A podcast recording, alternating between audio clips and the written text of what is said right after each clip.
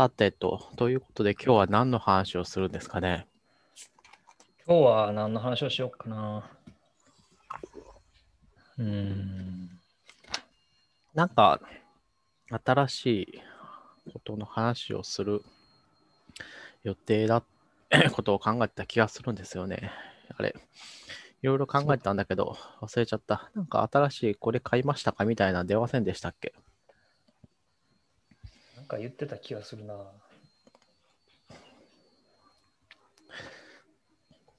じゃあ僕はハハスキルをちょっとやったっていう話だ。ハスケルね。はいはいはいはい。うんハスキルの話をしようかなって前、なんかエンディングで言ったのと、まあ、最しましたね。うん。最近の流行りで言ったら、あれか、もう飽きちゃったな、何だっけ、クラブハウス飽きちゃったしな。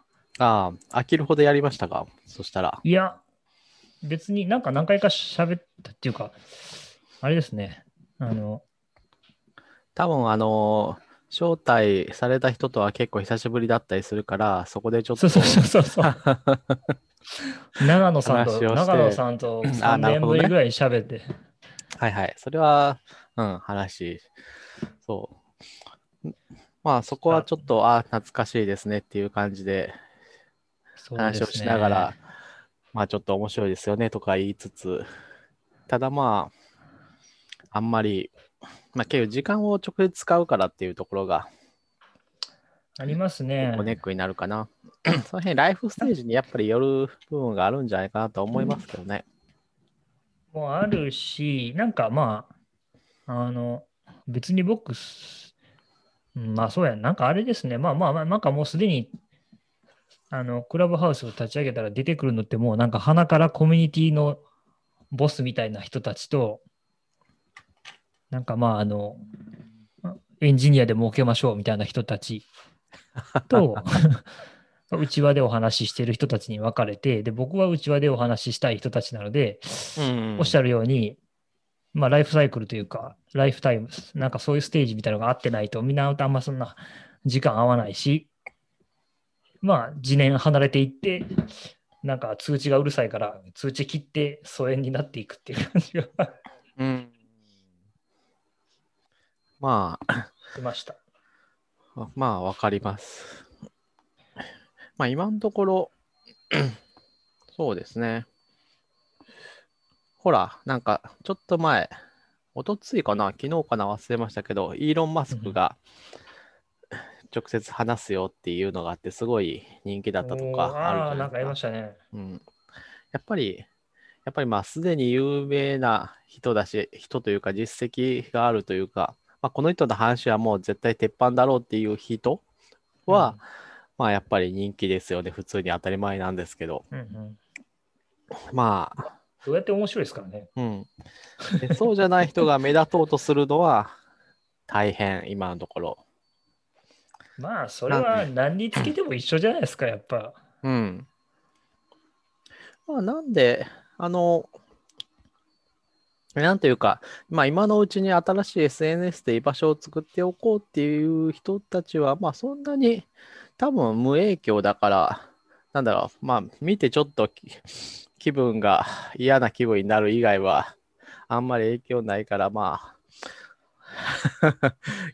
なんかあれ、あの、なんかそういう、なんていうか、つまあ、通知は頻度を落とすしかないとして、あの、うんフィードにそういうのが出てきたら、まあまあ、スワイプして消していくっていうのでいいのかなと。そうすると、まあ 結構 残るのかなと。ただまあ、あの、その、なんかこう、ちょっとした人との雑談に混じりたいっていう欲求は私はあんまないんですけど、ただ、そう。いうのがあるとしても、あの、結構それをここにこうズバリ入っていくのは結構、あんなんかめっちゃ知ってる人で本当に、まあ昨日も話したぐらい、要するにこうやって話してるだったら別にまあいけるんですけど、うん。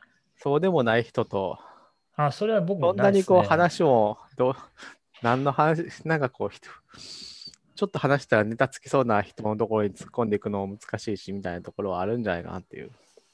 それはもう絶対あるでしょうん。う。でもだからまあなんかあれじゃないですか、二極化していくんじゃないですか、そのなんかまあ有名人がよりまた新しいメディアを手に入れたっていうのと、うんうんまあ、僕らみたいなたまにちょっとなんかあの技術の雑談をじゃあツイッターで話すのもうざい、うっとうしいから、ちょっとこうオンラインで喋る場を作ってみますかみたいな。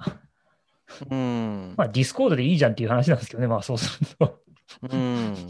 まあなんか情報科学みたいなやつはあんまり向いてないとは思うんですよね。クローズドだし、残らないし、うんあんまそこで話してもしょうがないよねみたいな方が、デメリットの方が大きいっていうか。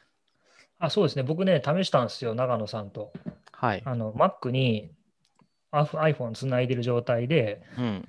クラブハウス立ち上げて、録画とかやったらどうなるかなみたいなことをやってたりしてたんですけど、うん。怒られました。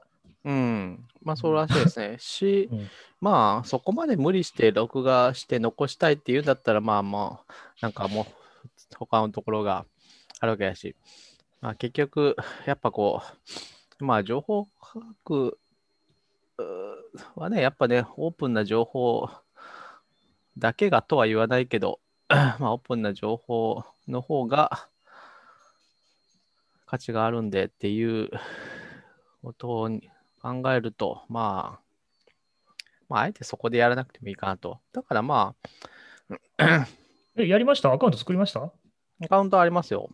おおアカウント、ちょっと偶然、なんか、招待してもらって、招待してもらったんで、じゃあちょっと触るかっていう感じで、さすがに招待してもらって、インバイトを 拒否するっていうのは、ちょっと、私ちょっと感情はね、私もできんかった。うん。いや、なんか、いや、まあ、あの、なんか誰でもできるぐらいな感じだったら別に、あ、やってるんですね。でも、今ちょっと忙しいんで、で、ことあるんですけど、なんか、その時はクラブハウスの招待枠、すごい貴重だったっぽいから、そう。さすがにみたい突然な。私に招待送ったのかもわからないけど、まあでもまあそうだなと思って。でもまあ、やっぱりまあんまりやらなかったなっていう感じはある。聞きました？話は。な何の話ですか？誰かのああ、話聞いた？聞きましたよ。何だったかな？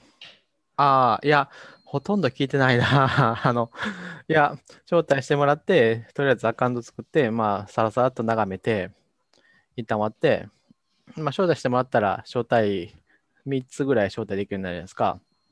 なので、あの、招待してほしいって言ってる人を見かけて、しばらく待って、ああ、まだ誰も返事ないなっていう感じだった人に、まあ、アカウントを追加して、まあ、あ終わりみたいな。当然知り合いなんで、知り合いで結構懐かしい人だったので、あと、外国にいるとか、なので、ちょっと話をして、お久しぶりですねって言って、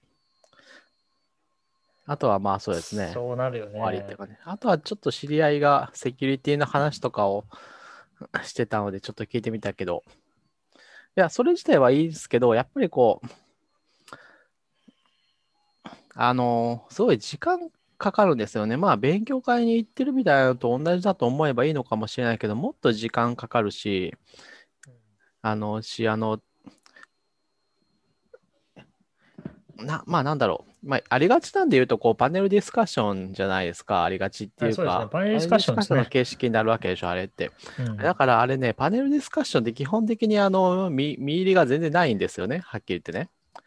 面白いパネルディスカッションって基本的にすごい難しいから、パネルディスカッションって、あの、こういうとすごい語弊があるんだけど、パネルディスカッションってやることない時の時間潰しで埋めるみたいな位置づけになるんですよ、どうしても。あの、あので、いや、タップクラブハウスやってる人は、あの、全然そんなメリットないから、ちゃんとやろうと思ってやってるんだろうけど、どうしてもパネルディスカッションはうまくいかないから、すごいいい話聞けたなみたいなところをやるには、こっち側が全部聞いて、ってやらなきゃいけないし、こっち側から質問もやりに手を挙げることできるけど、パネルディスカッションはね、だいぶあの台本をある程度持ってきて、うん。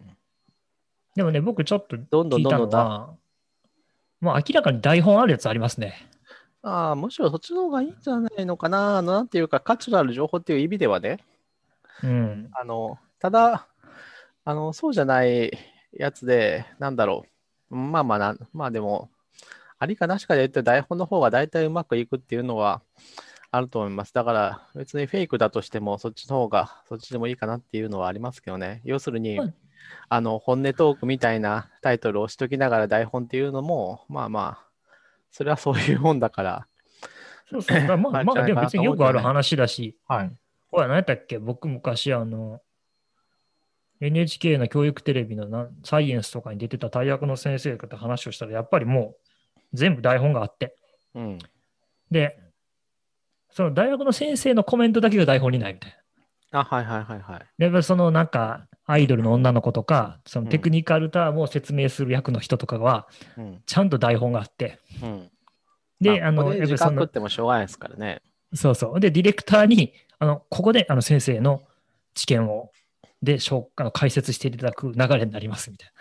そうすると台本通りに女の子が、え？すごい、そんなになってるんですね。で、その解説員がそうなんですよ。で、先生、本当のところどうなんですかはい、どうぞ。みたいな感じで振られるって聞いて、ああ、なるほど、そういう構成になってるんですね。みたいな。だからやっぱりその先生、一応その先生が言ってはったのは、やっぱりその先生のコメントはやっぱりその科学的な知見に基づくから、はい。そこはまあある程度前前振りはしときあるけど、先生の言葉で言葉で述べてくださいと。うん。それ以外は全部台本があります。うん。なるほどの方にも、まあ、ある程度何について聞くとかは共有しとかないと。パッとあそれはなんかあるって言ってましたよもちろん。うん全部覚えてるわけじゃないからね。まあ、なんで。えで、まあ、台本作る方は手間かかるんで、そういうそうそう、あれでも、準備をする方が手間かかるんで、こう、大体、なんだろう。要は、まあ、そういうぎ技術協議会とか、そういうのに絞って言うと、で、パネルディスカッションやるっていう場合は、なんでそういうことが起こるかっていうと、まあ、準備しなくていいからっていうぐらいの理由に、結果落ちてくるんですよね。まあそうだね。そう。時間を見なきゃいけないけど、だから、こう、そういうちょっと、まあ、こういう、私も、パネルディスカッションなんかおもろないから、やめとけって常に言ってる割には、こう、まあ言われたら出るんで、あんまりや言いたくはないけど、でもまあ、その、まあまあ、なんかまあ、採用だから、だからオンライン。適当に埋めとけみたいな時に、パネルディスカッションは採用されやすくて、どんなにこう我々が面白くしようと頑張っても、まあまあ、そんなに面白くならんと。まあでも、いやあれはだから、まあ僕は思ったのはなんかオンライン飲み会のなんかちょっとこう、バーみたいな。そうそう、そういう、えっと、そういうのはいいとは思う。だからそういうのをこう結構本当にハマってやってる人はいるみたいだから、うん。ありかなと。ただまあ、そういう使い方で言うと、まあ、だから今人がいるっていうのはあるんだろうけど、うん。まあなんか、LINE とかでもいいし、それこそまあ、手段は、それに関しては何でもいいから、あ、そっか、LINE でも、LINE であれか、あの、音声チャットすればいいもんね。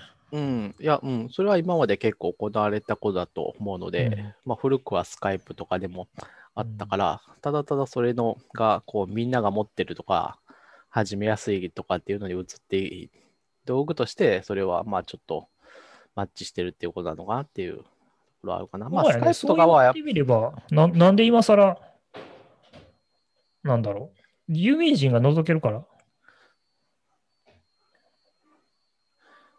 その辺はね、いやまあなんか今は、なんか急に流行りだしたっていうのはまあその辺はありますね。きっかけがあって、そういう、うん。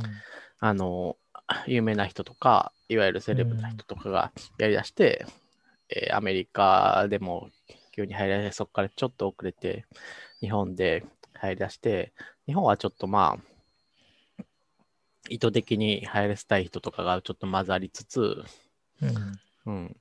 ただまあ、あそうですね。で、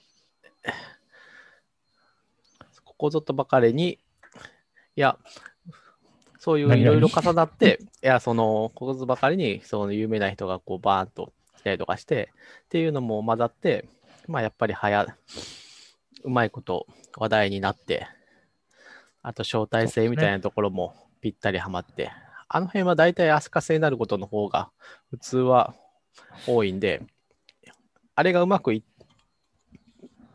の招待制すごいうまくいっているように見えるけど、基本的には失敗することの方が多いんで、あの、まあ、ああいうの基本的にし頭打ちにな屍の山山の上に、うん。が見えない屍の山の上に、あの、クラブハウス、うまくいったクラブハウスだけが目立っているっていうような状態になる。普通は、ああいうことをしても、別に誰も興味ないから、流行らなくて 終わる。死んでいく。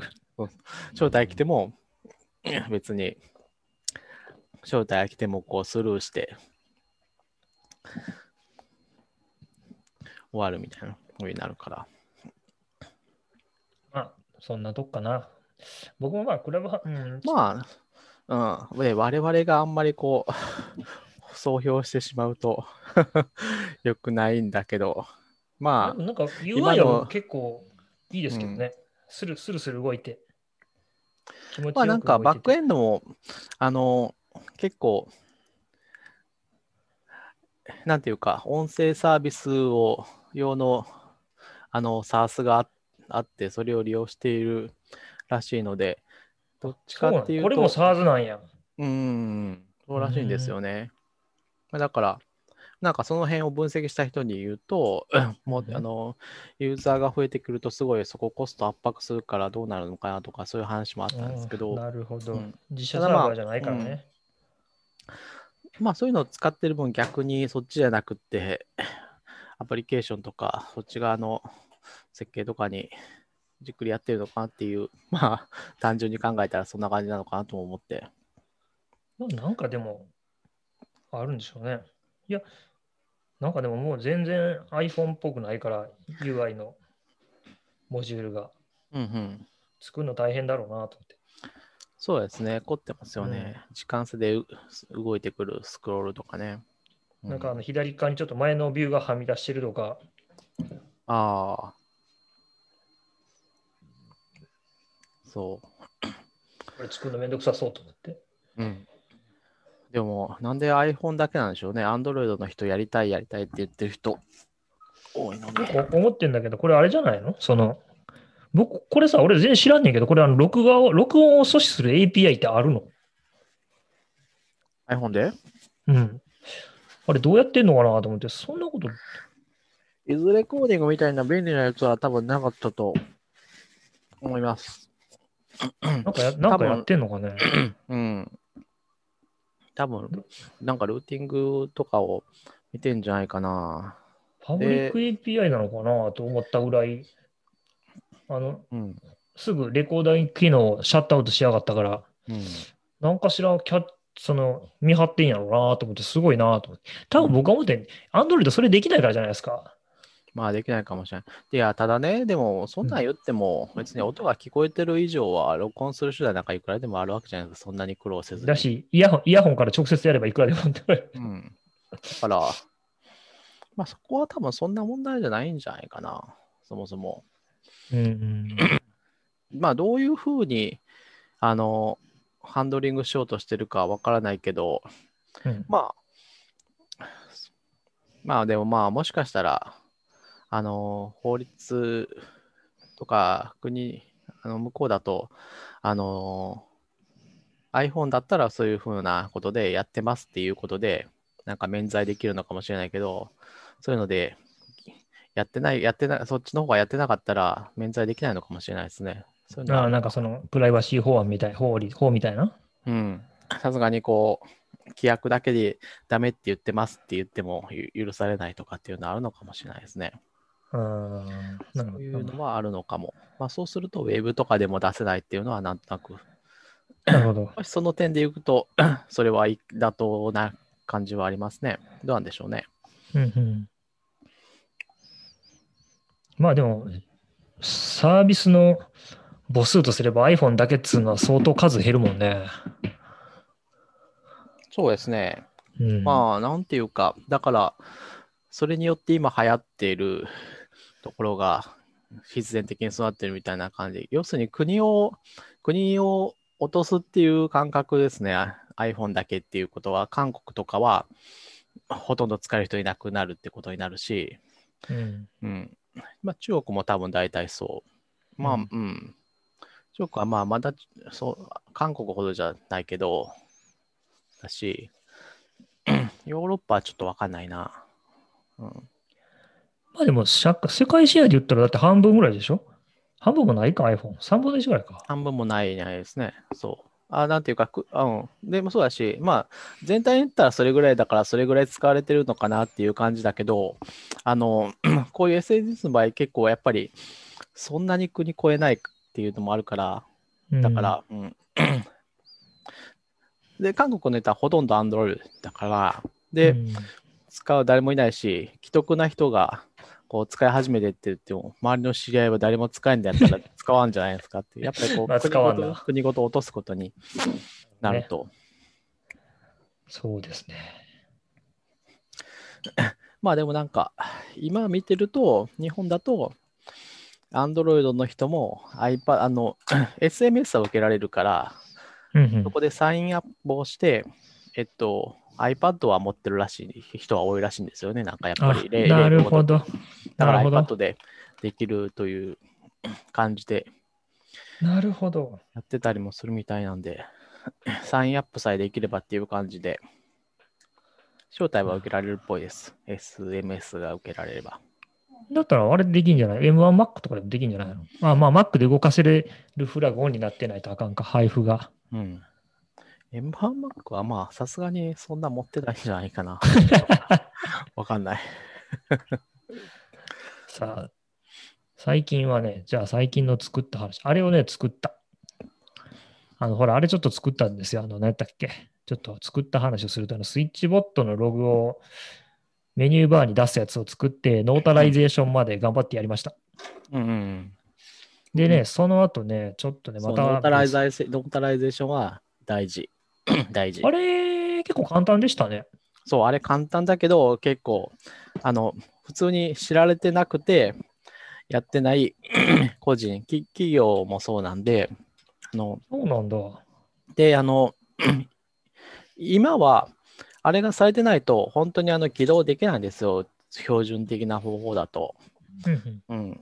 だから、起動できないときに、あの、ここをこうして、きまあ、ウィ Windows で言うと管理者として実行とかのやつだし、あの、まあ、一回拒否されたやつを、こう、まあ、無理やり起動するみたいな手順になるんで、うんうんで、それを、やっぱりこう、流行らせるのは良くないから、普通にこう、まあ、ノーで notarization もべあの審査じゃなくて、ないから、リジェクトされることもないんで、機械的に終わるんで、基本的には、まあ、99%無事に終わるんで、まあやってほしいなという感じですね。まあ、やるべきですね、あれはやって。ほしいなし、まあそうですね、やるしかないですね。そうしないと、うんまあ、ユーザーがこちらからは分かんないわけですからね。まあ、だし、まあ、あの、ほら、ね、あの、変なウイルス入れてるとかいう、そういうのも防げるし、そのバイナリの改変に対しても。あああそうですね、それは防げる、うんそう。そういう意味での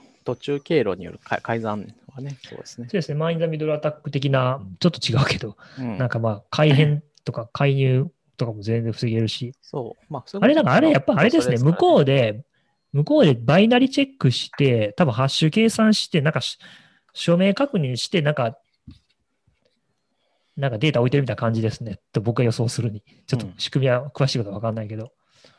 あよくできてるなと思った。あの、アップルのアップストアのノウハウがいかんなく生きとるなと。うん。まあ、それ最初のうち、ちょっと誤って伝わった部分とかいろいろあってね、その公証を必須に、 notarize を必須にするってなったときに、その、Mac アプリのいわゆるその、個人、あの、アップアップストアを出さないアプリにもこう審査が入るとか、アップストアを通さないアプリはもう出せなくなるとか、そういうアップストア以外の配布が難しくなるみたいな風に騒がれたことがあったんですけど、そういう話では全然そ、そっちの方が注目されて、結局ノータライズとは何なのかっていうことが全然知られずに。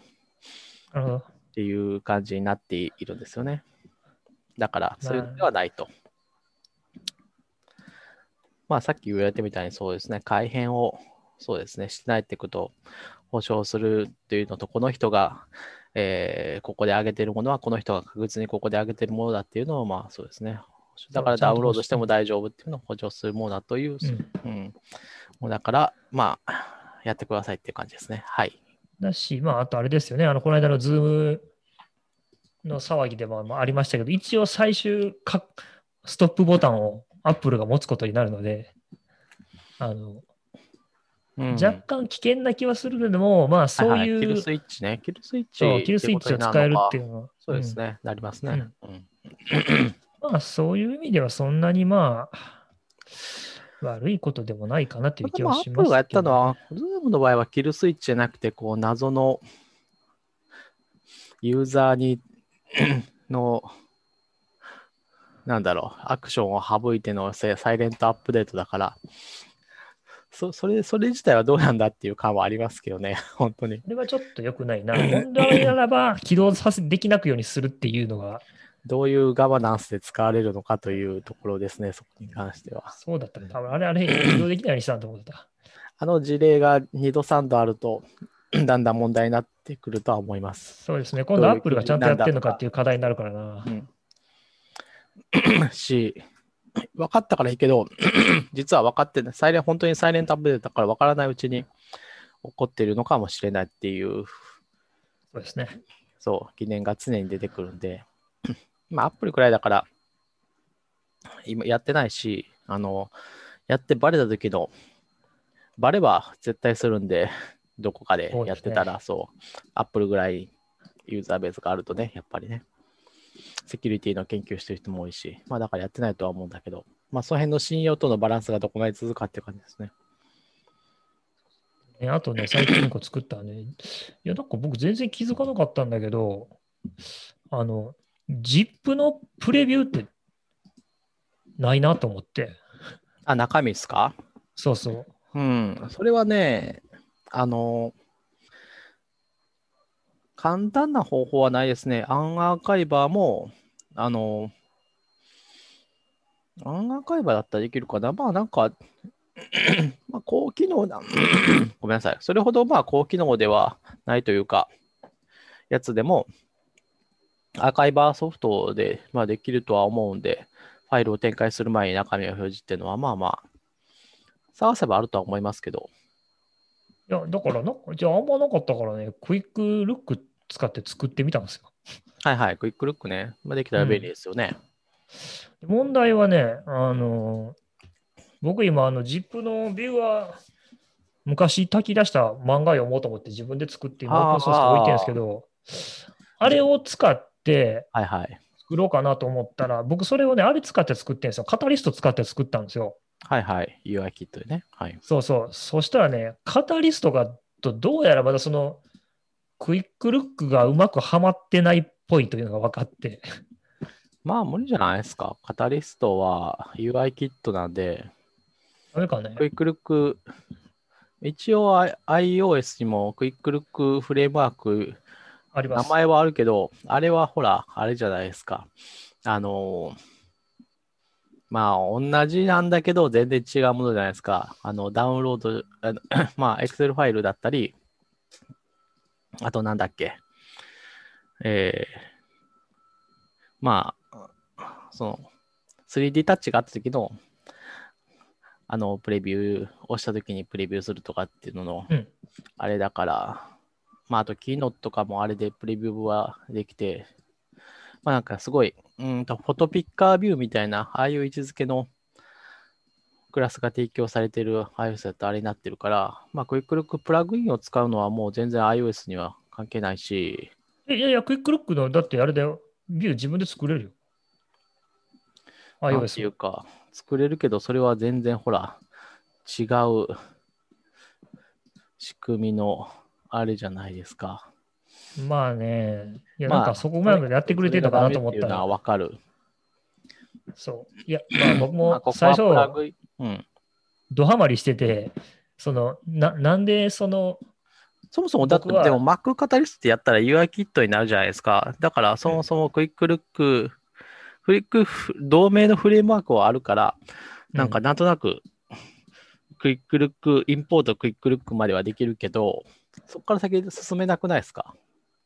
どう進んだんですか？とね、一番の問題は何だ何かっていうと、あの、カタリストの Mac アプリにエクステンションとして含めることができないんですよ。おー。で、そこにドハマりして、なぜ僕の、僕が作ったプロジェクトは、エクステンションが入り入れ、そこか。わかったわかった。カタリストとして作ろうとしたんじゃなくて、もともとある、えっと、カタリスト Mac アプリの、その、えっと、ZIP 閲覧アプリ、漫画ビューアーに、棒オプションとして、Yes, yes. クプラグインを、はいはい、添付しようとした。あ、それできないんだ。それはい、や、もしかしたらやり方が悪いのかなと、ちょっと今そこがよくわかんなくてね。どうなんでしょうね。Mac アプリとして配布される分には、なんか、ディレクトリに放り込めばいけるような気もするけどね。あのね、とはいえ、あの、クイックルックプラグインは、App Store からの配布はどっちにしろサポートされているんですか？ないような気がする。自分で。そこに置くんでしょ？いや、えっとね、Mac アプリに、自分でそこのとこに置くんじ Mac ゃないの？アプリ同梱するしかないのよ。一番新しいクイックルックのあれは。あ、そうなの？あの、ライブラリーディレクトリの QL クイックルックプラグインズフォルダに自分で置くとかそういうのはないのか？ないっぽいのよね。多分昔のプロジェクトの作り方やったら多分できるんだろうけど、今今はね、そのエクスクイックルックエクステンションのみっていうね、あの、作り方がね、できないんですよ。そも。そも、そもそもあのプロジェクトがあそうなんだ出てこなくて、バンドルとかでしたら作れるのかな？と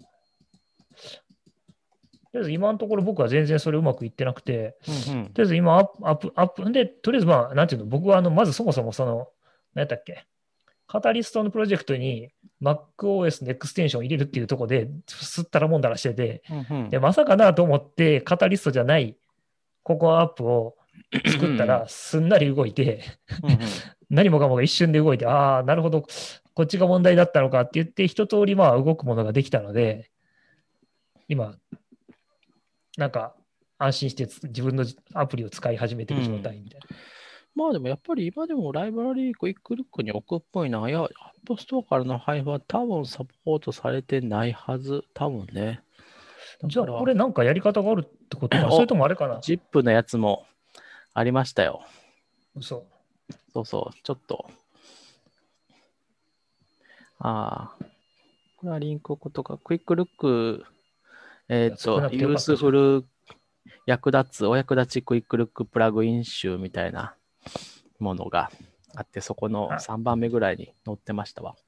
それあれでしょ、僕見た、それ。あの、あ ZIP アーカイバーみたいなやつじゃないですか？あうん。で、いや、これ、そうそう、めっちゃ便利そう。普通に、あの入ってるものが見れて、そこでこう展開するか展開しないか選べる。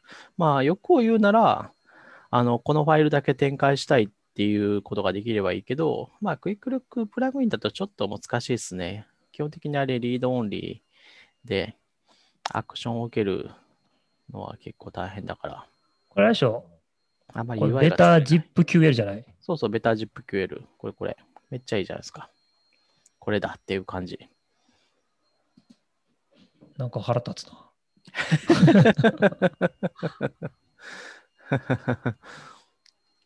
えでも僕僕のあれをもうあのそのままプレビューできるから。うん。それはいいですね。あのちゃんと頑張ってね、こんな感じ。あ、そうだ。じまあ、あの、画面共有すればいいんだ。僕のやつはね、PDF とか、そう、ZIP ファイルに、ほら、あれでしょ、自分でこうスキャンしたやつとか、うん。で、撮ってる人はこれで便利ですよね。ZIP のまま、うんあの、保管できるから。で、NAS とかに、そう、自分の、自分でスキャンしたやつを、うん、置いとく分には。これだからあれか、ここで右クリックして、コンテクストメニューとか出せんのかなまあ、めちゃくちゃいいじゃないですか。うん。問題はね、あれなんですよね。ファストレスポンダーになれないんですよ。ああ、なるほどクイ。ックルックって。なんかやってみたらファストレスポンダーにはダメないから、キー入力が取れないってこと？たまあ、ちょっと僕そこには調べきれてないんだけど。で、多分ね、でも、キー入力はでも多分取れると思うんですよ。多分ね。うん。まあ、ちょっと多分、あの、普通のココアップみたいなうん。作り方はできない臭い。できなそう。なるほど。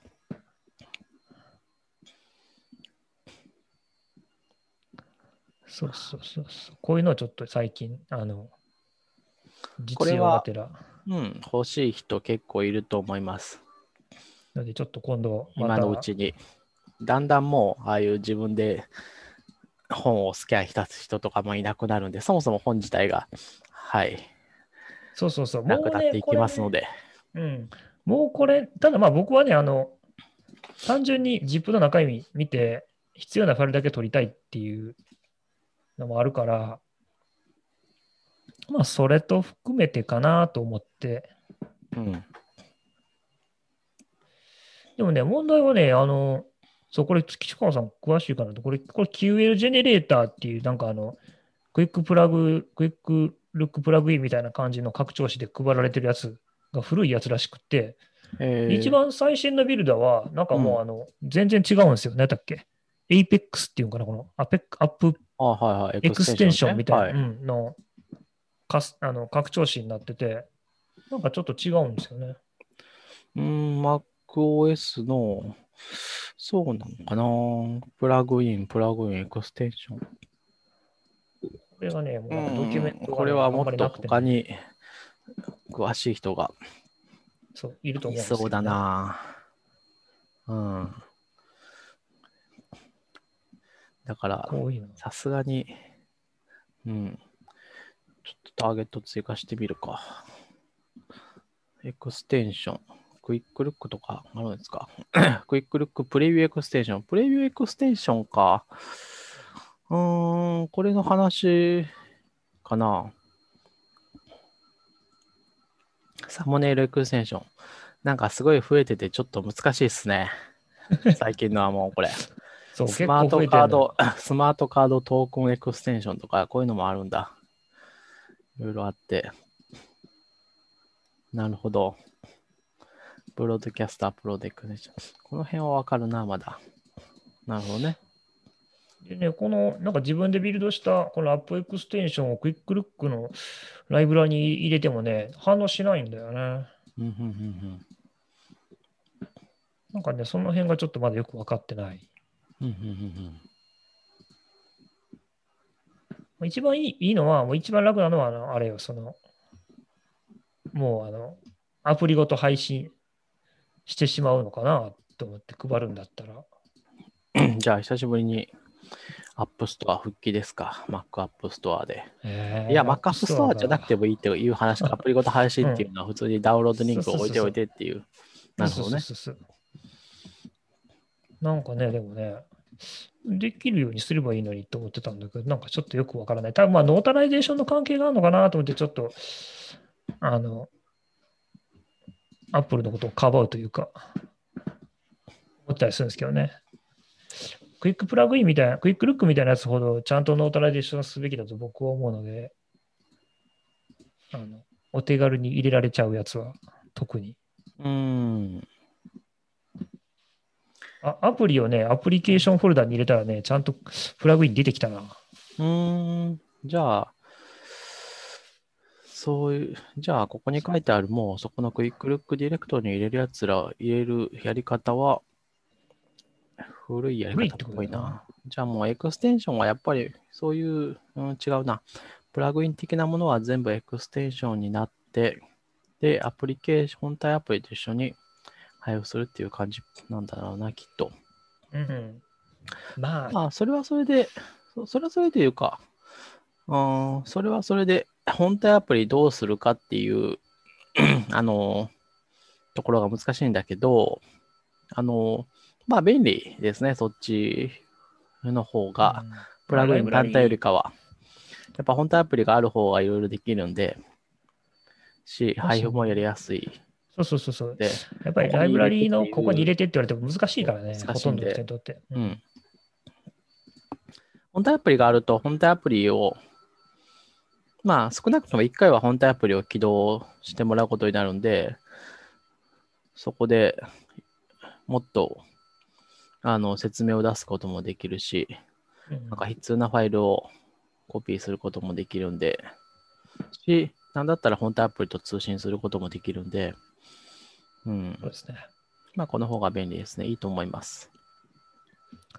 と、まあ、なんか最近はそんな、ほ本当はねな、なんでこれをやりたかったかっていうと、あの、まあ、仕事で、でかい、あの、ファイル扱うことが多いんですよ。実験データなんですけど。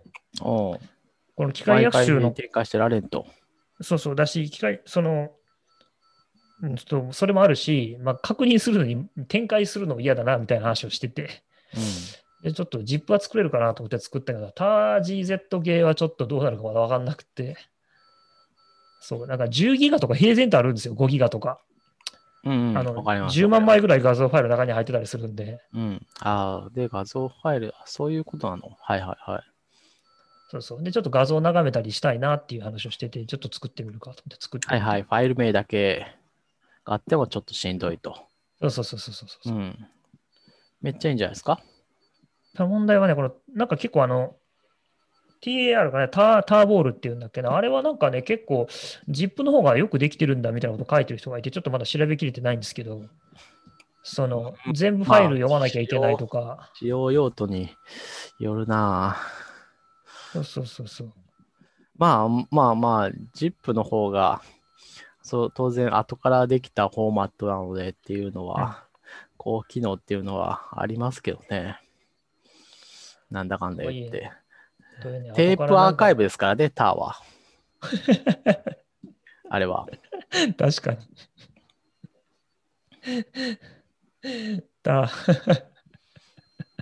テープアーカイブか。これは大変だな。はい。まあでもあれがねあの、Swift の実行環境というか、ランタイムも別にター GZIP で配布されてるわけだから、全然使われてるんですけどね。うんうん。そうそうそうそう。最近はどうですか？なんか岸川さんは。うん。特に、そんな言うほどなんかしてることはないですけど、あの、iRobot のルンバがあるじゃないですか。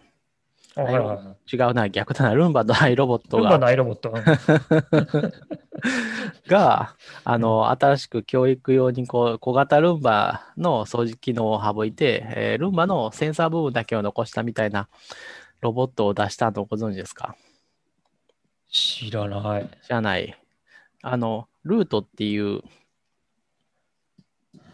やつなんですけど、それをちょっと、あの、すごい、プログラミングロボット。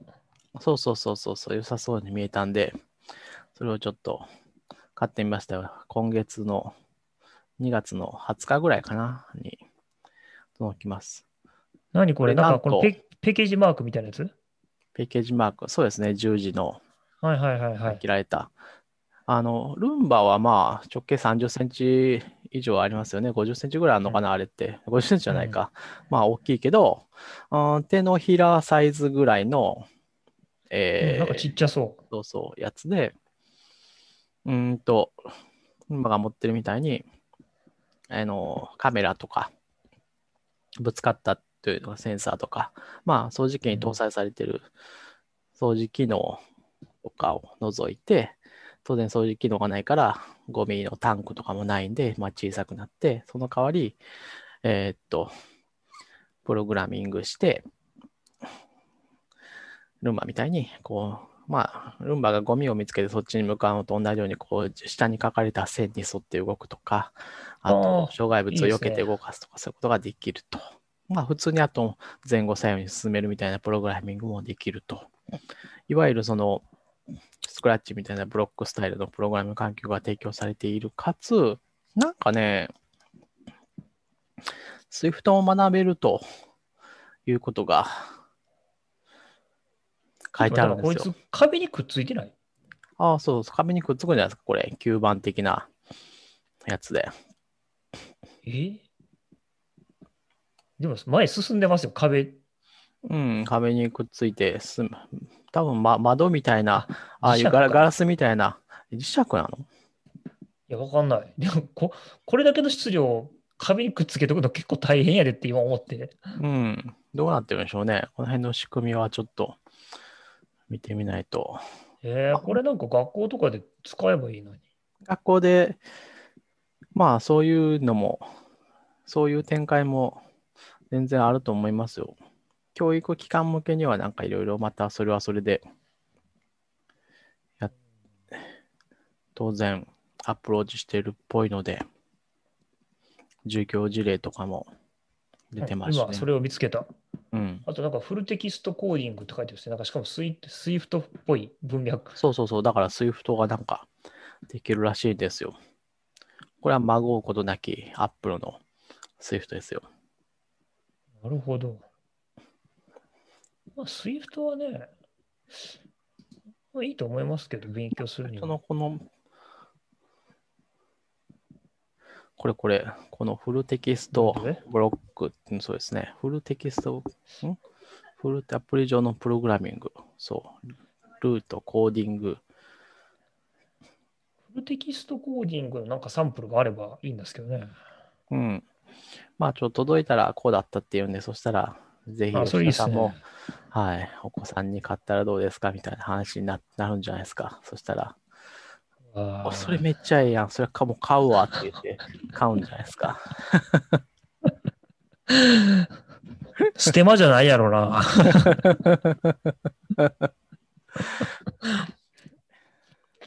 でももう確かにね、私が、そうそう、アイロボットからいくらもらってるいくらもらってるかもしれない。うん、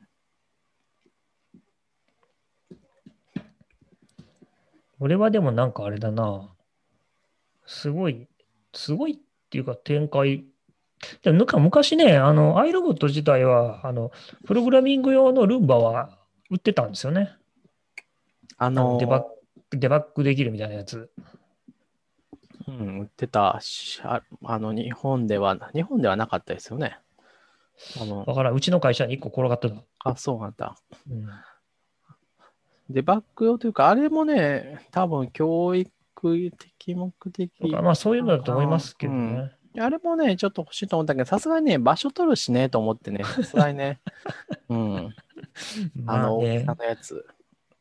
で、あれ、え、あれ掃除機能、それ掃除機能ついてました？それも掃除機能はさすがについてなかった気がするんだけどな。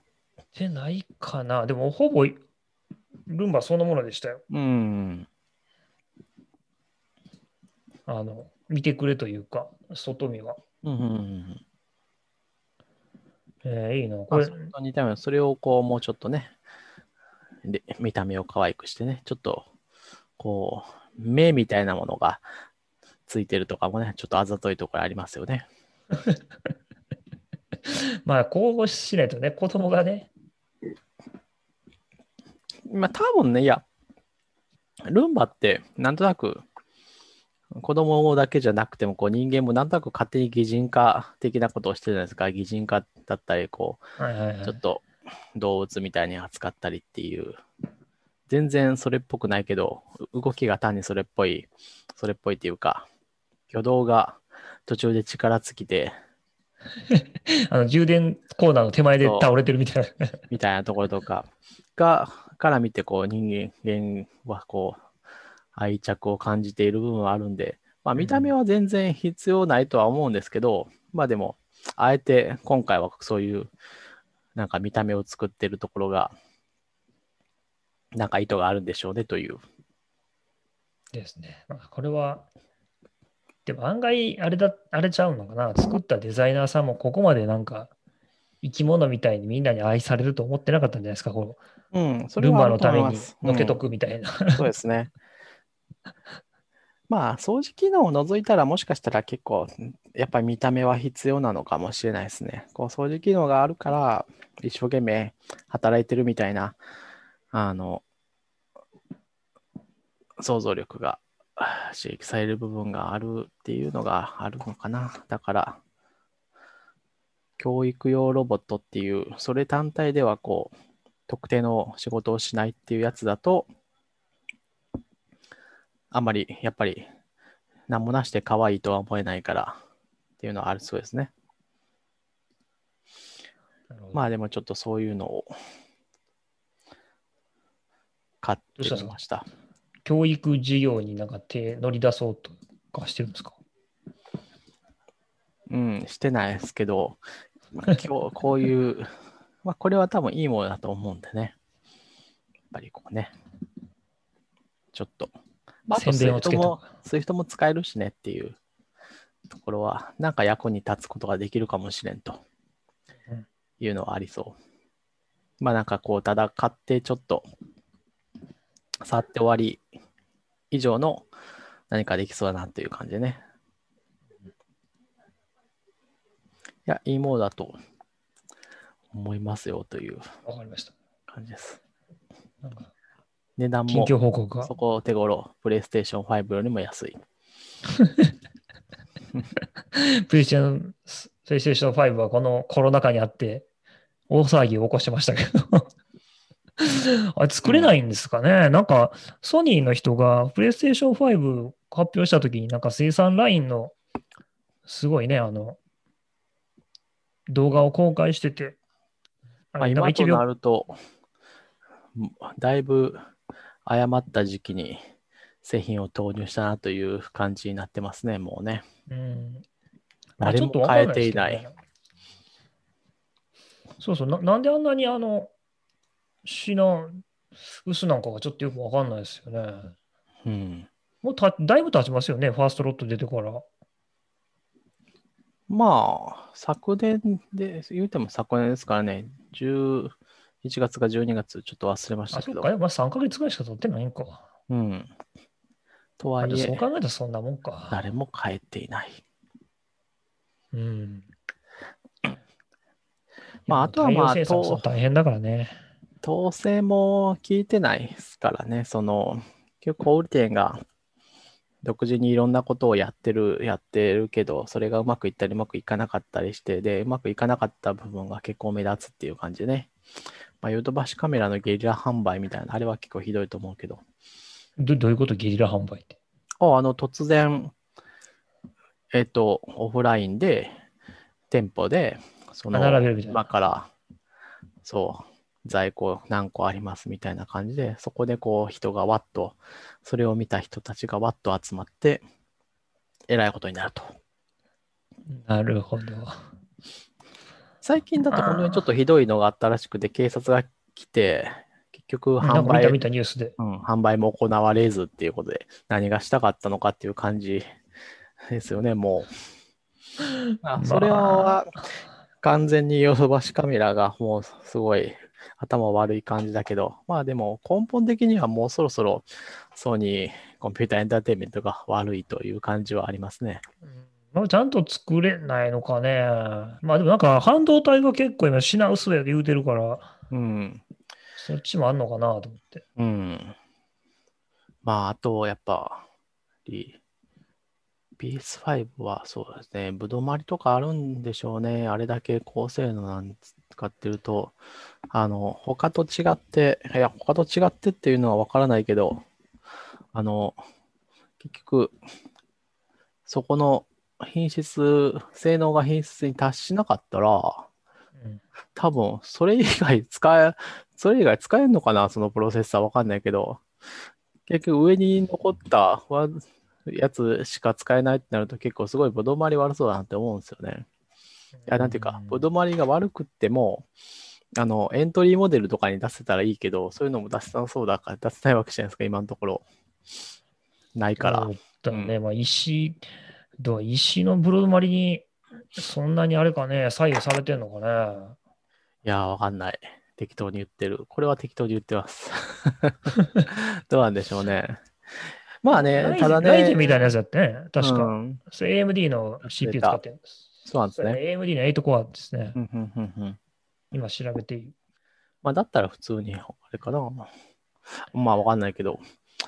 いや、まあ、あの、で、結局そんなにソフトも出てないし、まあ、結局今買わんでいいんじゃないのっていうのは正しいというか、今買わなくていいと思うんですけど、無理してね。うんうん。ただ状況はそうなってなくて、こう、ずっと品薄が続いてるから、いや、もう一旦、SCE は今買わんでいいですよって 今言えないだろうけど、それ、それ言ったら株主相場でめちゃめちゃ怒られる、ね。類似の、類似のことをもうちょっとうまく発表したらいいんじゃないですか、さすがに。いやー、それでもどうだろうな。まあ多分思ったよりぶどまりが上がらないっていうのがあるんでしょうね。問題を解決するのはもう潤沢に在庫を供給して、あの、うんシチューの値を下げるしかないんで、うんそうしないといつまでだってもちょっとずつ、あの、在出してる分は全部買い占められて終わりなんですね。結局、独占状態が変わらないとどうしようもならない。独占できる、簡単に独占できるぐらいだからっていうことなんですよね、どっちにしろね。独占ってどどういうこと？あその、買い買い占めることによって、ああ、転売してるみたいなのがいるってこと？値段を上げることができるから、それがもう簡単すぎる？それどどうやってんの？もうなんかひたすら買い買いまくってるみたいなこと？ネットとかを駆使して。うん。し、うん。いや、本当にね、あの、家でね、あの、この、ひたすらプレイステーションの買い占めた在庫をこう、保管してるとかね、いいいあんと一緒に寝てるとかね、そういう人はね、もうまだ許せるとは思うんですけどね。ある程度リスク取ってるからね。あの、下手したら床が抜けるわけだからね。まあ、いいんだけど、いや、今時はね、この、あの、買える権利を取りましたって言って、それだけを売る人とかいるからね、もうその辺でもうわけわかんなくなるわけですよ。すごいですね。オプション取引みたいになってるじゃないですか。ノーノーリスクですよ、ノーリスク。ノーリスクか、それ。ノーリスク。ノーリスク、ノーリスク。いや、よっぽどそりゃ、詐欺みたいなこと言われたりとかしてもあれだけど、でも大、概は、大概は規約違反で終わりですよ。だから、他のところに出すだけ。し、それでも買う人がいるから、さっさと売れてしまえば問題ないわけですよ。あの、予約、予約できまして予約券を売りますで、うん、さっさと売れてしまったら終わりなんで、売れなくても問題はないし、それすごいじゃないですか。もう、プレイステーション5で証券化できるじゃないですか。もうプットオプションまでできたらもう。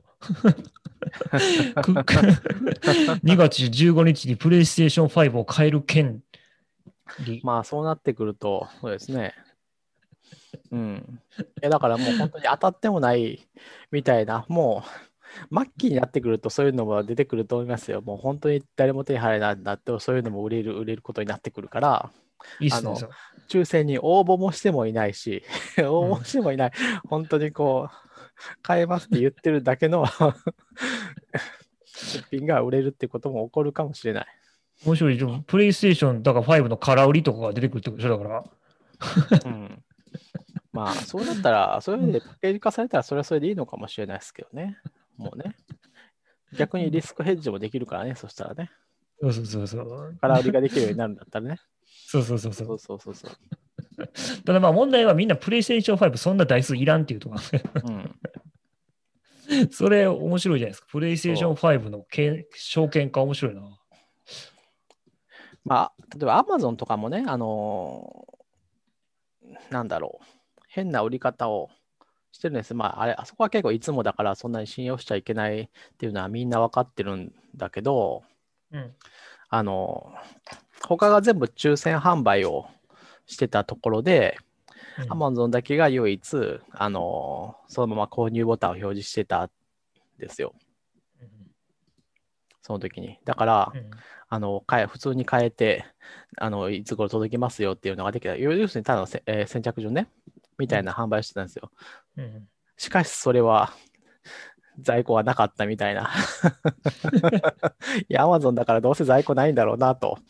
あの、購入完了して届きますよって出てるけど、まあまあ届く直前になったら、ははい、ありませんでしたっていうことで延期されるんだろうと、まあ、まあ、そういうことが普通に起こってると。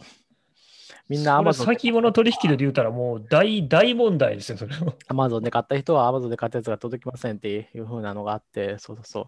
まあ、あれはひどいなと。いや、そういう質の悪い販売方法とかもがこう出てくると、もうわけわかんなくなるわけですよ。なるほど。うん。え、アマゾンで買ってもあれでか。そうするともうしょうがないから、プラス1万円出して買うかみたいな。うん、みたいなことも起こってくる。うんだから、ちゃんと統率統制できていれば、もうだからね、抽選販売、こういう決められた抽選しかダメとかね、もう、で、あれぐらいの数だったら、もうソニーがソニーストアだけで売るとかでも、まあままあ僕、それが一番いいんじゃあ、ないかとそれができればよかった。多分でもそれは多分できなかった。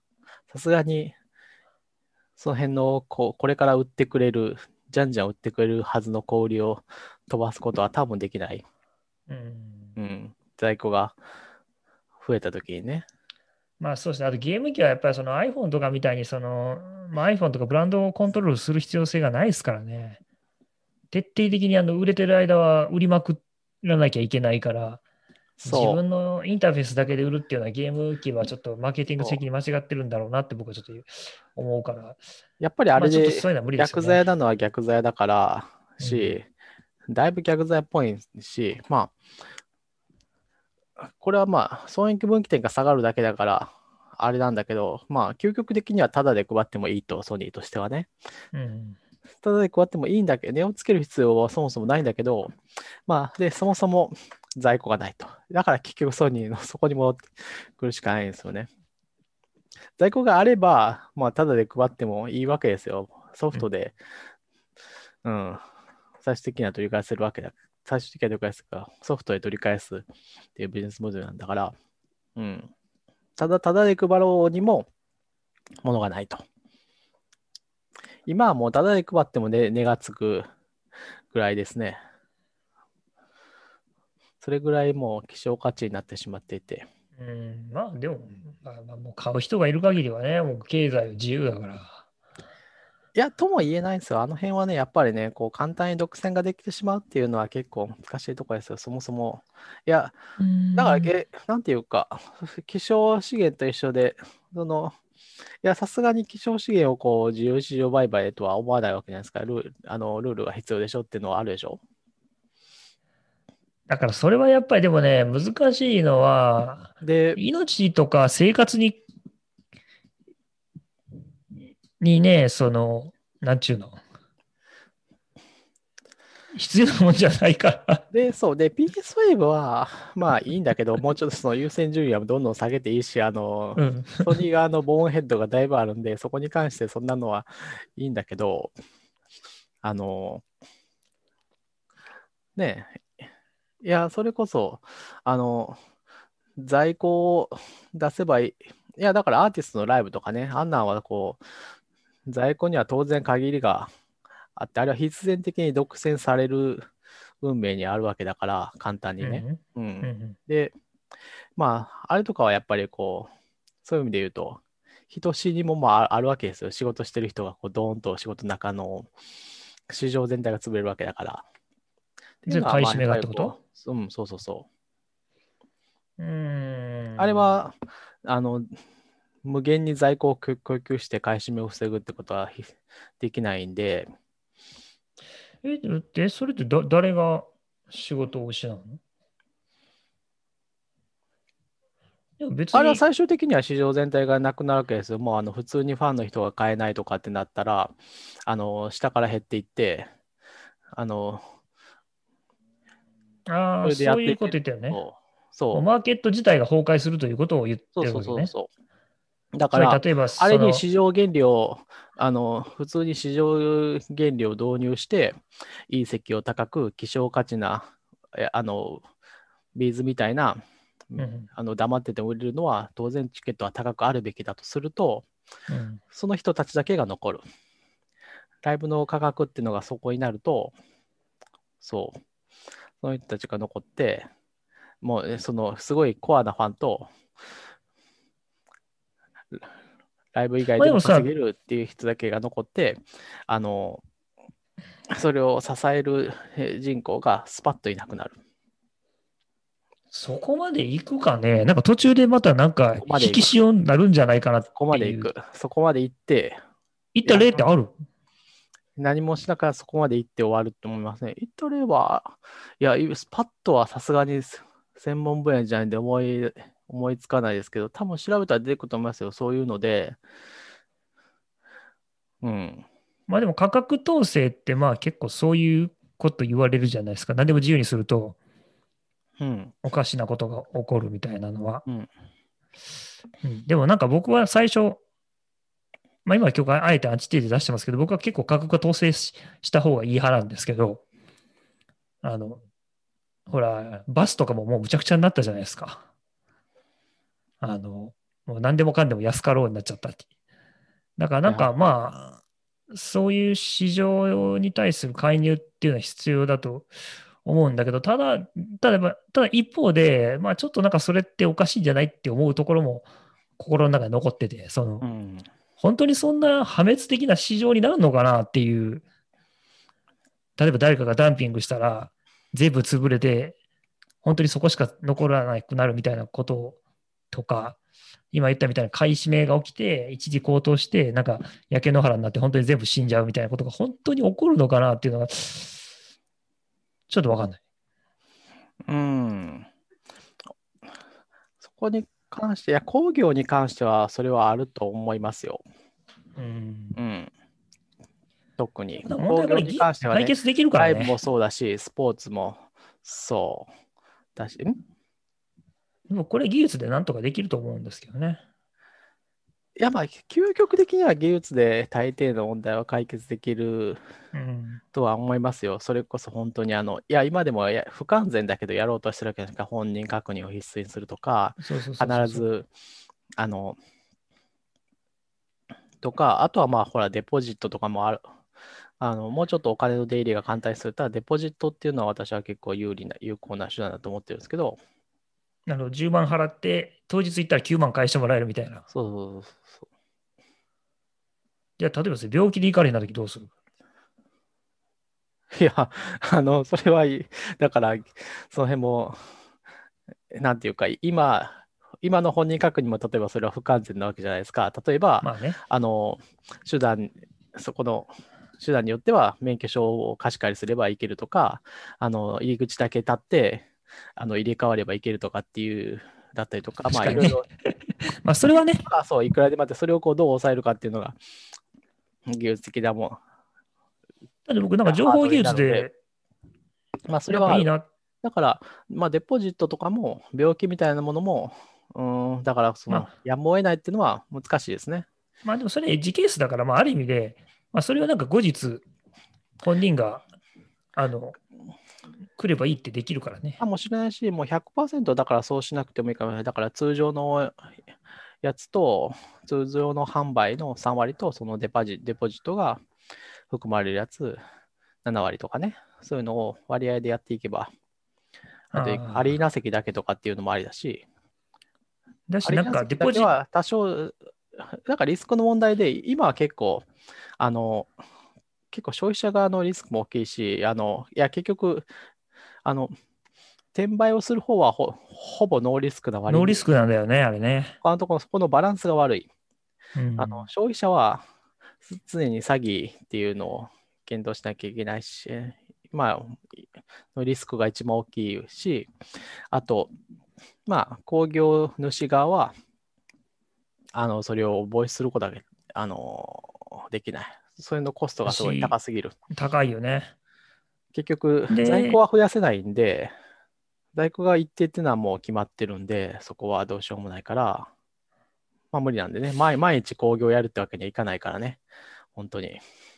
毎日工業やったところで、あの、あの日に時間が限られてるから、どっちにしろまあね。あの僕、それでさ、なんか、家門かなんかでうんすごいいいなと思ったみたいな、ファンクラブ同士では、あの売り買いできるっていうやつ。うん。ただね、ファンクラブも、そこぐらいになると、すごい大規模だし、入ってる人も多いし、ファンクラブの年会費ってやっぱり別にそこまで高くないから、うん。年5000円とかなんですよね。うん。高くても年1万円とかだから、ジャニーズとか多分高い方だと思うけど、うん。で、それでもまあ取れないから、うん。まあまあ、そうですね。限度はある。まあでもいいと思います。やっぱりこう、あーあ、っていうか、それはあれか。えっと、オフィシャルの流通市場を提供してるっていうことか。そうそうそうそうそう。はいはいはい。あ、それいいんじゃないですか？そうあれね、僕ね、すごい考えた人賢いでなと。そもそも定価だけで、定価ないそうしは、その定価プラスちょっと、うん。で、まあ価格はだからそこで統制できるのはいいと思いますよ。だからオフィシャルで、あの、ニーズ通させるっていうのはあり、全然あり。多分だから、そのなんつうの、チケット自体が、あの、ファンクラブとかの ID と紐付ければ、うん。キャンセルすれば、デポジットに、なんか、振り込まれて、元へお金が返金されて、で、次に、なんか、あとランダムに、あのキャンセル待ちしてる人に帰ってくるみたいなシステムうんが安定的に作られると、すごくいいシステムだなと思って。そう、ギリギリまでキャンセルできるというか、そうよ、そこまであの、えっと、流動性を高めるっていうのは一つあり。うん。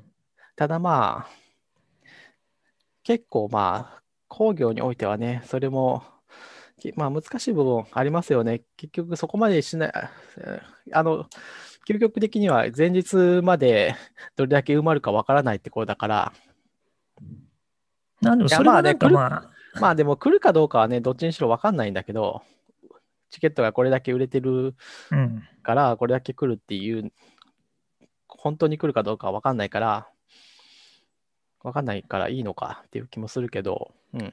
まあだから、でも、ありといえばありです。だからそういうふうにね。だしまあ、それはまあ、なんていうの、もう仕方がないから、もう7日以降はできませんとか、うん。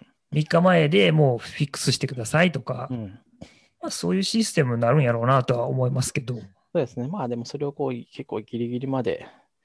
まあ、うん、いいんじゃないですか。それあの結局その、今だったら結構3ヶ月前に予約とかになるから、本当に、あの、うん、そういう河川が成立しやすいから、うん、本当に、うん、最終的にある程度、あの、本当に行けなくなった人とかも含めて、とか、1週間前とか1ヶ月前ぐらいになってくると、大体需要も分かってくるから、うん最初買い占めたけど、実はそんなにみたいな、に、うん、こともあるわけだから、そこまで二次流通市場を整備してサポできれば、価格は変なことにはならなさそうっていうのはあると思う。いいんじゃないですか？はい。なるほど。なんでプレイステーション5の話にななったんだっけ？忘れた。忘れたな。忘れた。まあ、一つ言いたいことは、プレッシャー5は別にそんな慌てて買うようなもんじゃない。今のところないですよっていう大丈夫。僕は今んとこ買う予定はない。うん。これ以上家にゲーム機増えたらもうダメです。子供に示しがつかなくなる。ま あ、PS4 と互換があるんで、PS4 を捨てて大丈夫ですよ。ピストル持ってない、持ってない。人にあげたもん。あ、そう。じゃあ、うんあ、す 持ってないんだったら、うんまあ、買ってもいいかなって。あ、PS4 が持ってる人は、PS5 別に今すぐ買わなくていいですよっていう感じですね、普通に。そう、それだし、それやったらなんかもう、PS5 じゃないとできないゲームってないから。だし、なんかまあ、それやったらなんか PS5 買った人から買おうかなと。PS5 買った人から買う。うんうん。いや、でもいいしそこまでするもんじゃないですよ。それ別にな、まあ、まあ、正直そこまでゲーム、まあもうあれで十分、別に Nintendo Switch あるからスイッチで十分ですよ、僕は。スイッチはいいですよね。よくできてます。任天堂の決算もすごい良かったみたいだし。すごいですね。上振れ1000億円とか出ましたね。うん。すげえな、も任天堂はすごい、なんか、未知の領域に入ってきたっぽいですね。任天堂もの利益も結構大変、そんなに安定は、や、してないですよ。うん、してなかったですよ。あの、うん。株価もすごい、ボラティリティはすごい高いし、うん。うん、史上最高値7万円ぐらいかな、ぐらいの時期があったかと思えば、ちょっと前までは1万円台だったし、2万円台だったし。うんだし、あの Wii とか DS がもう爆発してた頃はまたすごいって言われたけど、なんかもう、ね、あの、Wii なんたらとか、64 W ね。うんそう 3D 出てガタン下がって全然売れなくて、うんだ僕結構注目したのは、あれは Google、何やっけ、スタディオやったっけ、はいはい。なんか撤退するとかって話が出てましたけど、やっぱあのオンラインは配信よいまいちなんですかね？よく見てないけど、あの、内製のゲーム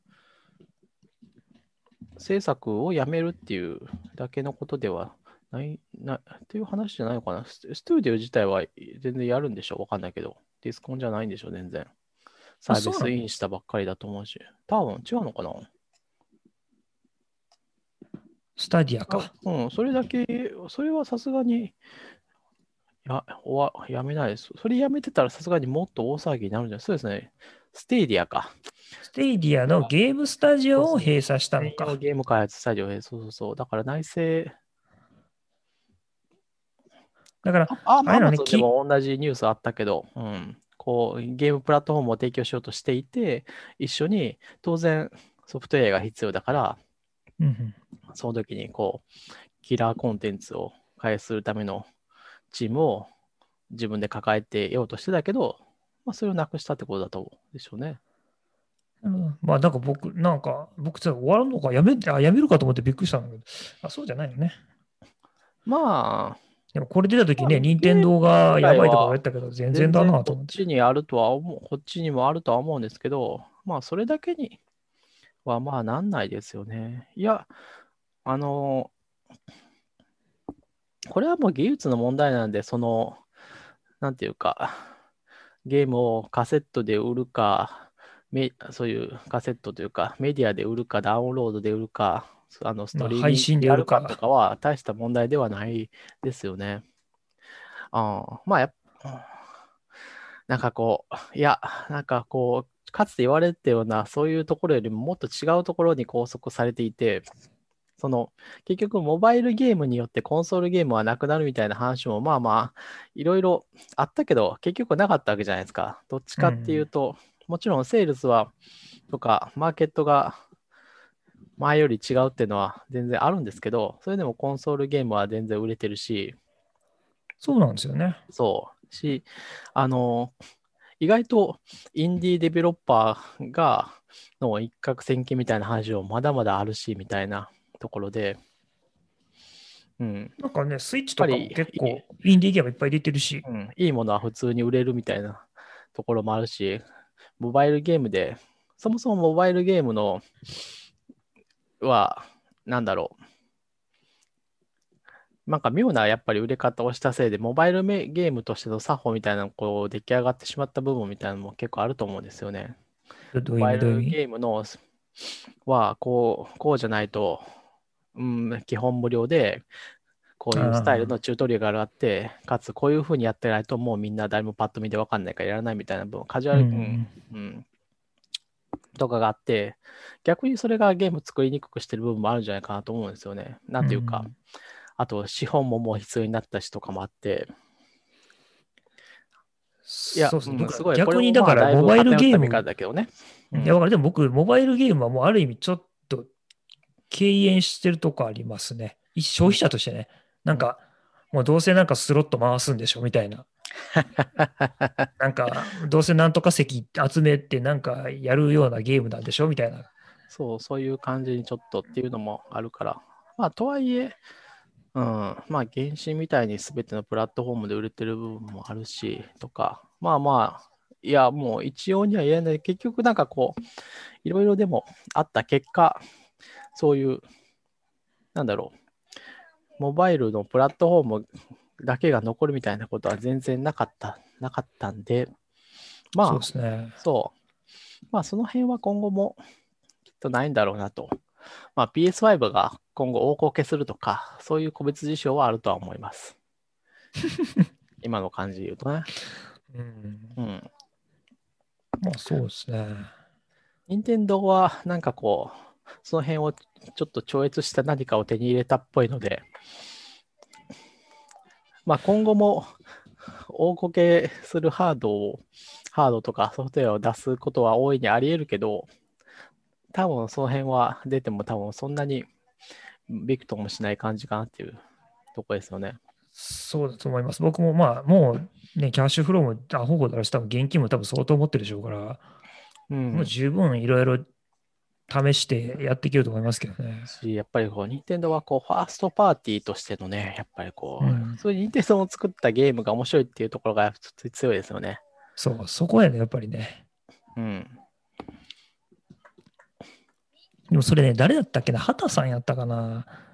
あのゲームの仕事してる人、誰かに言われたんですけど、やっぱりね、いワンタイトルを4年とかかけて開発できる体力あるのはもう任天堂しかいないって言ってましたね。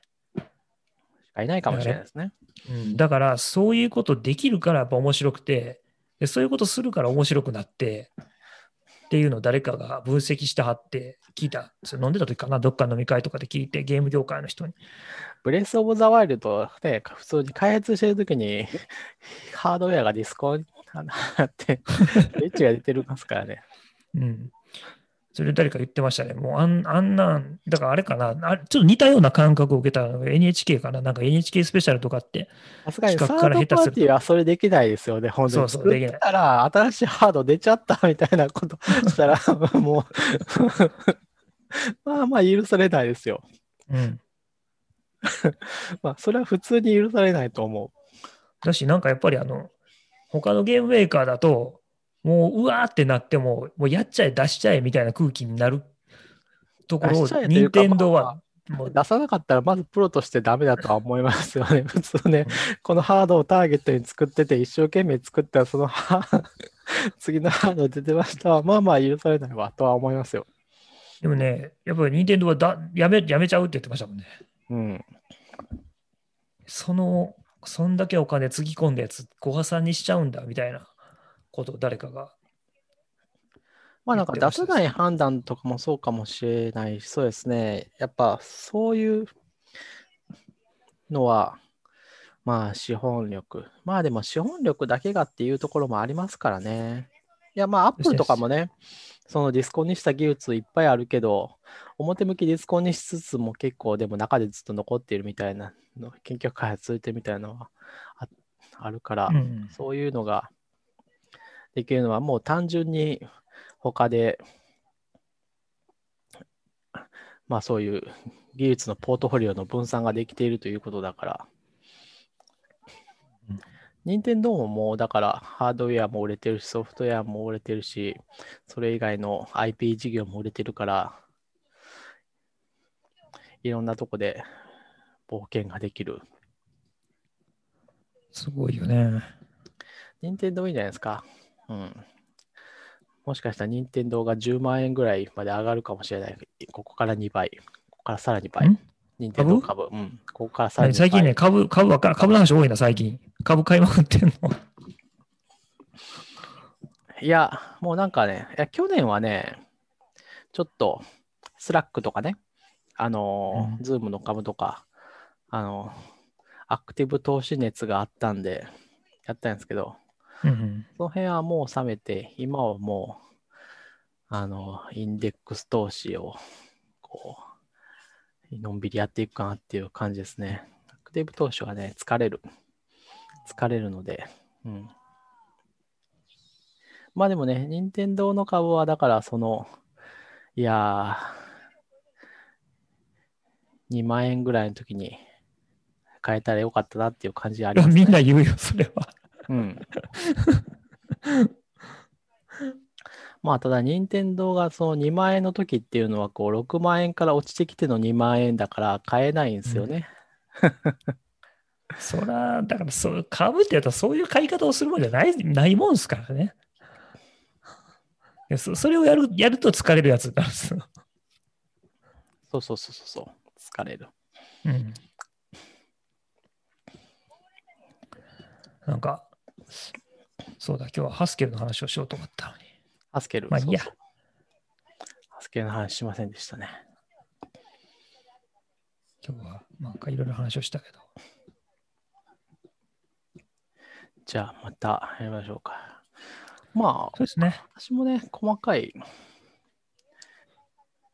私も次やるときはもしかしたら、なんかこう、こういうの、技術的な話ありますよっていうのがいけ言ってよる。かもしれない。思い出した。俺今 Facebook の通知で見て思い出した。そう、俺今日誕生日やね。あ、それはおめでとうございます。じゃあ、あのーウェブサイトのところにウィッシュリストでも載せて、あの、ああ、そうか。そんなんやったことないな。ウィッシュリストとか、うん、まあなんか、あれもね、ネットの文化みたいな感じなんですかね、やっぱりね。なんかこう、節目節目にね、ウィッシュリストを公開して、あの、なんかこう、お祝いしたい場合は、ウィッシュリストを公開しないですかみたいな感じで伝えるみたいな、お祝いしたいだけどっていう気持ちを今はそういう形で伝えるみたいなのはあるのかもしれませんね。それで今思い出した。これ最後の余談にしたいけど、なんかさ、この間ネットでやってませんでした？嘘かもしれへんけど、あの、なんですか？なんか女子大生かなんかが、あの、石像、石何百万円かなんかの石像をウィッシュリストに入れたら誰かが買いやがってってやあーはいはいはい、見ました見ました。ネットで、ネットニュースですね、それは。つ。そうそう。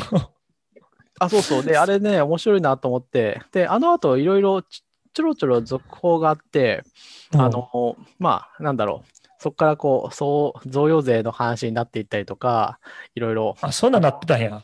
あ、そうそう、贈与税がもう100万円、120万円以上だからかかるよととか、ああ、そっか。で、贈与税かかるけど、現物的って、そのじゃあその現物の流通市場はどうなってるんだっていう話に移まあ、そこからもうどんどん変な方向にだだだ脱線していってっていうのの、こうちょろちょろ見てたんですけど、えっと、まずですね、で、一つ面白かったのは、その贈与税にかかって、えっと、結局、それで、あの、相手を、こう、金銭的に追追い詰めることができるみたいなね。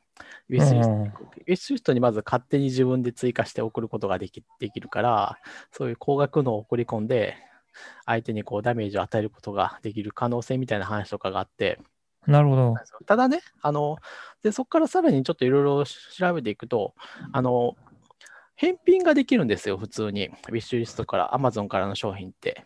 で、ウィッシュリストから送られたものを返品するの、返品した場合って、あの自分が返品したことにシステム上みたいな扱い、まあ、わからなきゃななるから、うん。まあ、差額、あの、返品したら、あの、ギフト券で、あの、金額が返ってくるんですけど、それは自分に返ってくるんですよ。え？あ、そう、わかります。もらった人。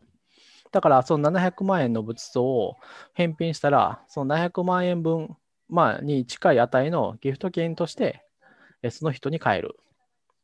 え、だから、その、えっと、ギフト券分の金額を得ることができるんですよ。素晴らしい。そうそうそう。だから、だから、多分ね、まず、その、えっと、税金テロとか仏像テロみたいな、もういらないものを、まずいらないものを送りつける問題っていうのは、普通に返品ができるシステムで解決されているっぽいんですよね。うんうんその古くはカラーコーンが送られるとか、あの 土のうが送られるとか、あったあったあっっていうそう話あったんですけど、それも普通に返品してギフト券と交換することができるということで、えー解決されてるっぽいですよね。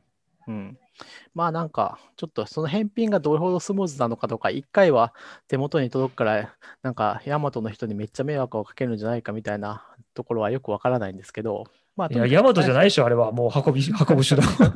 まあ、最終的には返品ができる。まあ、仏像が返ヤマトできたら、それ、うん。で、まあ、返品したものはギフト券で来るっていうのが、それは、あの、一つちょっと面白かったことですね。ああ、そうなんだと。すげえな、でアマゾンのアカウントに800万円とかチャージされたらめちゃくちゃ面白いですね。うん。だから、まあ、なんか、その税金問題は、まずその仏像だったら仏像をどうにかして現金化しないと、現金化ないしは、まあまあ、とにかく、あの、売却しないといけないんだけど、その売却問題ないから、ギフト券だったら普通に金券ショップで売れるから、多分、問題ないかなと。まあ、で、そうすると、えっと、そういう高額商品を、なんだろう、あの、チップみたいな意味で送るっていうのは、まあまあ全然悪意は、悪意はあったとしても、あの純粋な金額に変換できるから、どんどん、どんどんとは言わないけど、まあまあやっていく行為、普通に、あの、まあそうエンターテインメントとしてやっていい行為なのかなっていう感じですね。まあでもちょっと、軒先にあの石像置かれた日にはちょっと耐えられないですけどね。まあでもそうですね、面白いですね。まあ、世の中には面白くするな、する人がいるなと思いました。ウィッシュリストとかはまあ、まあノーリスクではまあないから、まあそうですね。ィッシュリスト作って誰も何も買ってくれへんかったら、なんか心が、なんか、やられちゃう気がするから、やめとく。まあ、そういう時のために、こう、誰でも買える適当なものを。あ、100円とか200円ぐらいのやつとか。うん。いや、すごい昔、あの、普通にこう、ウィッシュリストを、あの、まあなんか、ブックマーク的な意味でウィッシュリストに入れたりするじゃないですか。はいはいはい。うん。そんな感じでウィッシュリストに入れたものを、あの、まあ、すごい昔ですけど、この我々の集まりでやってた時に、こう、ウィッシュリストからちょっと買っときましたよって言われて、うん、お、何かなと思ったら、こう、連作のこのシリーズものの DVD の2巻 なんで2巻やなるほどっていう感じですよね、もう本当に。2巻。もう、これ全部買うしかないみたいな。大体そ新手の営業や。大体そういうことを、そういうのをやってきそうな人、ちょっと想像つくでしょ、こう自我々のこう知り合いは、あんまりこと。と誰やろうな。岸川さん、ちょっと一つ見つけたんで買っといたよって言われて、あありがとうございますって言ったら、2巻。あ、2巻、2巻だけ来たわと思いましたね。そうか。いいこと聞いた。ちょっとやってみようかな。まあいいや。シリーズものを追加するのは要注意ですね。わかりました。じゃあ、nextstep.fm の読者さんは一人ぐらいは何か買ってくれるかなと思って、ちょっとウィッシュリストを作ってみます。ああ、じゃあ買ってもらったらあれですね、名前を読み替えていかなきゃいけないですね。ああ、ウィッシュリストからありがとうございます。みたいなああ、なるほど。感じで、YouTuber っぽい感じになりますね。スーパーチャットありがとうございますみたいな感じで、だなんとかさん、スーパーチャットありがとうございますみた。あ、あれか、あの、投げ銭のやつね。うん。なんとかさん、ウィッシュリストから洗剤を送っていただきました。ありがとうございます。みたいな 感じですかね。恥ずかしいな。いや、あれはね、そういうのができないとダメ。あのね、やっぱね、スーパーチャットを送ってこう、うん、っていうのは多分読んでもらえるっていうのがないと。だからみんなこうやっぱ読むわけですよ。でそれ誰や？あの、配信に役立つマイクアームとかでしょうかな。配信、うん。マイクアーム。なるほど。マイクアームのピンキリやな。まあいいや。じゃあ、また来週っていうことではい。じゃあ、お誕生日おめでとうございました。あありがとうございました。